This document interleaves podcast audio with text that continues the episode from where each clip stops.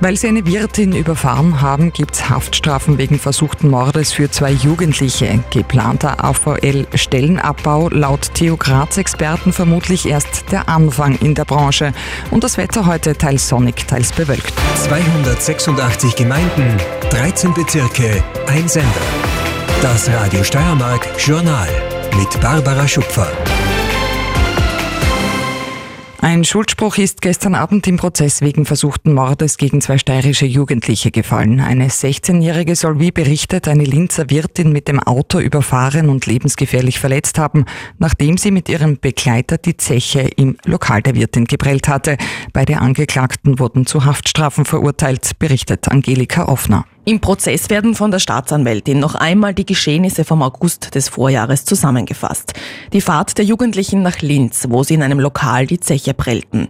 Der Versuch der Wirtin, die beiden aufzuhalten. Und letztlich die Flucht, bei der die 16-Jährige mit dem Fahrzeug der Mutter des 18-Jährigen die Wirtin überfuhr und lebensgefährlich verletzte. In einer ersten Einvernahme gab die 16-Jährige an, sie habe die Frau nicht gesehen. Sie dachte, sie sei gegen eine Gehsteigkante gestoßen. Das Opfer, das mit einem Rollstuhl ins Gericht gebracht wurde, erzählte den Geschworenen, sie habe ein Foto von den beiden Zechprellern machen wollen. Sie habe heute noch Schmerzen. Sechsmal sei sie operiert worden.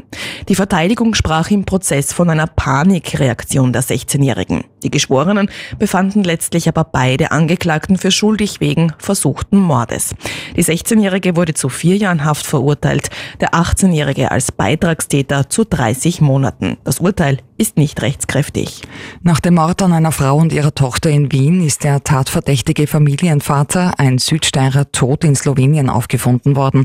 Der Leichnam wurde bereits am Samstag, also einen Tag nach der Tat, in einem Waldstück entdeckt. Weil der Mann aber keine Ausweise dabei hatte, konnte erst jetzt seine Identität geklärt werden. Die Polizei geht von einem Suizid aus. Der Südsteirer soll seine Ehefrau und die gemeinsame 13 Jahre alte Tochter erwürgt haben. Die Hintergründe der Tat sind weiterhin unklar. Nach dem angekündigten Abbau von 200 Stellen bei der Grazer AVL-List ist offenbar davon auszugehen, dass es nicht das letzte Unternehmen in der Branche sein wird, das zu solchen Maßnahmen greifen muss. Davon jedenfalls ist Mario Hirz vom Institut für Fahrzeugtechnik an der TU Graz überzeugt, geschuldet sei das den aktuellen Entwicklungen in der Fahrzeugindustrie weil dieser Wandel vom Verbrennungsmotor zum elektrischen Antrieb äh, die gesamte Branche betrifft. Also sowohl auch Zuliefererbetriebe als auch Service, Tankstellen äh, und all diese involvierten und betroffenen Unternehmen äh, müssen sich umstellen. Ja. Jetzt ähm, waren Sie in einer Studie federführend beteiligt, die zum Schluss gekommen ist, dass 20 Prozent der Arbeitsplätze in der Mobilitätsbranche aufgrund dieses Wandels hin zur Elektromobilität wegfallen werden. Können Sie uns da Gründe nennen, warum das so ist? Ja, also ein Grund liegt in der geringeren mechanischen Komplexität des elektrischen Antriebs. Wir haben weniger Einzelkomponenten, dadurch auch weniger Bedarf an Zuliefererteilen. Äh, auf der anderen Seite steigt aber da die Anforderung an elektrochemischen Komponenten, Batteriesystem zum Beispiel, äh, aber auch an Softwareentwicklung. Das heißt, es muss sich das ganze System jetzt künftig ändern, damit man da irgendwie schaut, dass nicht zu viele Arbeitsplätze wegfallen, dass man das kompensiert? Ja, genau so ist es. Man muss sich entsprechend umstellen in Richtung Digitalisierung. Äh, das betrifft auch die Ausbildung. Äh, wir haben ja hervorragende Schulen, Universitäten äh, hier in der Steiermark. Auch die Lehrlingsausbildung ist sehr gut, aber dieser gesamte Bereich muss sich in den nächsten Jahren wandeln. Sagt Thomas Herz von der TU Graz im Steiermark heute Interview mit Thomas Weber. Die Bundesregierung hat gestern ein neues Wohnbaupaket angekündigt, mit dem bundesweit 25.000 Miet- und Eigentumswohnungen geschaffen bzw. saniert werden sollen. Dafür soll es eine Milliarde Euro geben. Und auch private Häuselbauer sollen von Niedrigzinsdarlehen und von einer Reduktion der Nebengebühren profitieren. Die Details, vor allem was die genaue Verteilung betrifft, sind aber noch offen. Wolfram Sacherer, Sprecher der gemeinnützigen Bauträger in der Steiermark, zeigt sich daher nur vorsichtig optimistisch. Wir müssen schauen, wie äh, die Umsetzung dann erfolgen kann.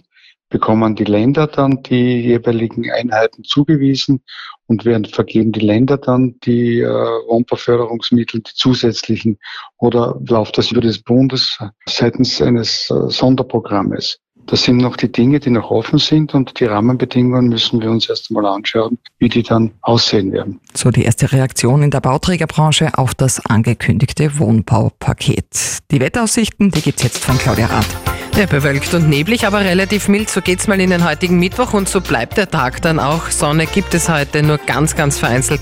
Lokal können auch noch ein paar Regentropfen fallen. Im Moment im ganzen Land trüb, aber eben nicht allzu kalt. In Lietzen hat es plus drei, in Murau zwei, in Judenburg, Knittelfeld und Leoben drei, im Bruck der Mur vier, in Mürzzuschlag fünf und in Weiz bereits sechs Grad.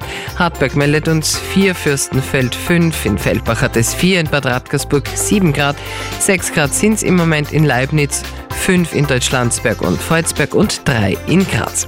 Tagsüber dann geht's rauf mit den Werten auf 9 bis 16 Grad.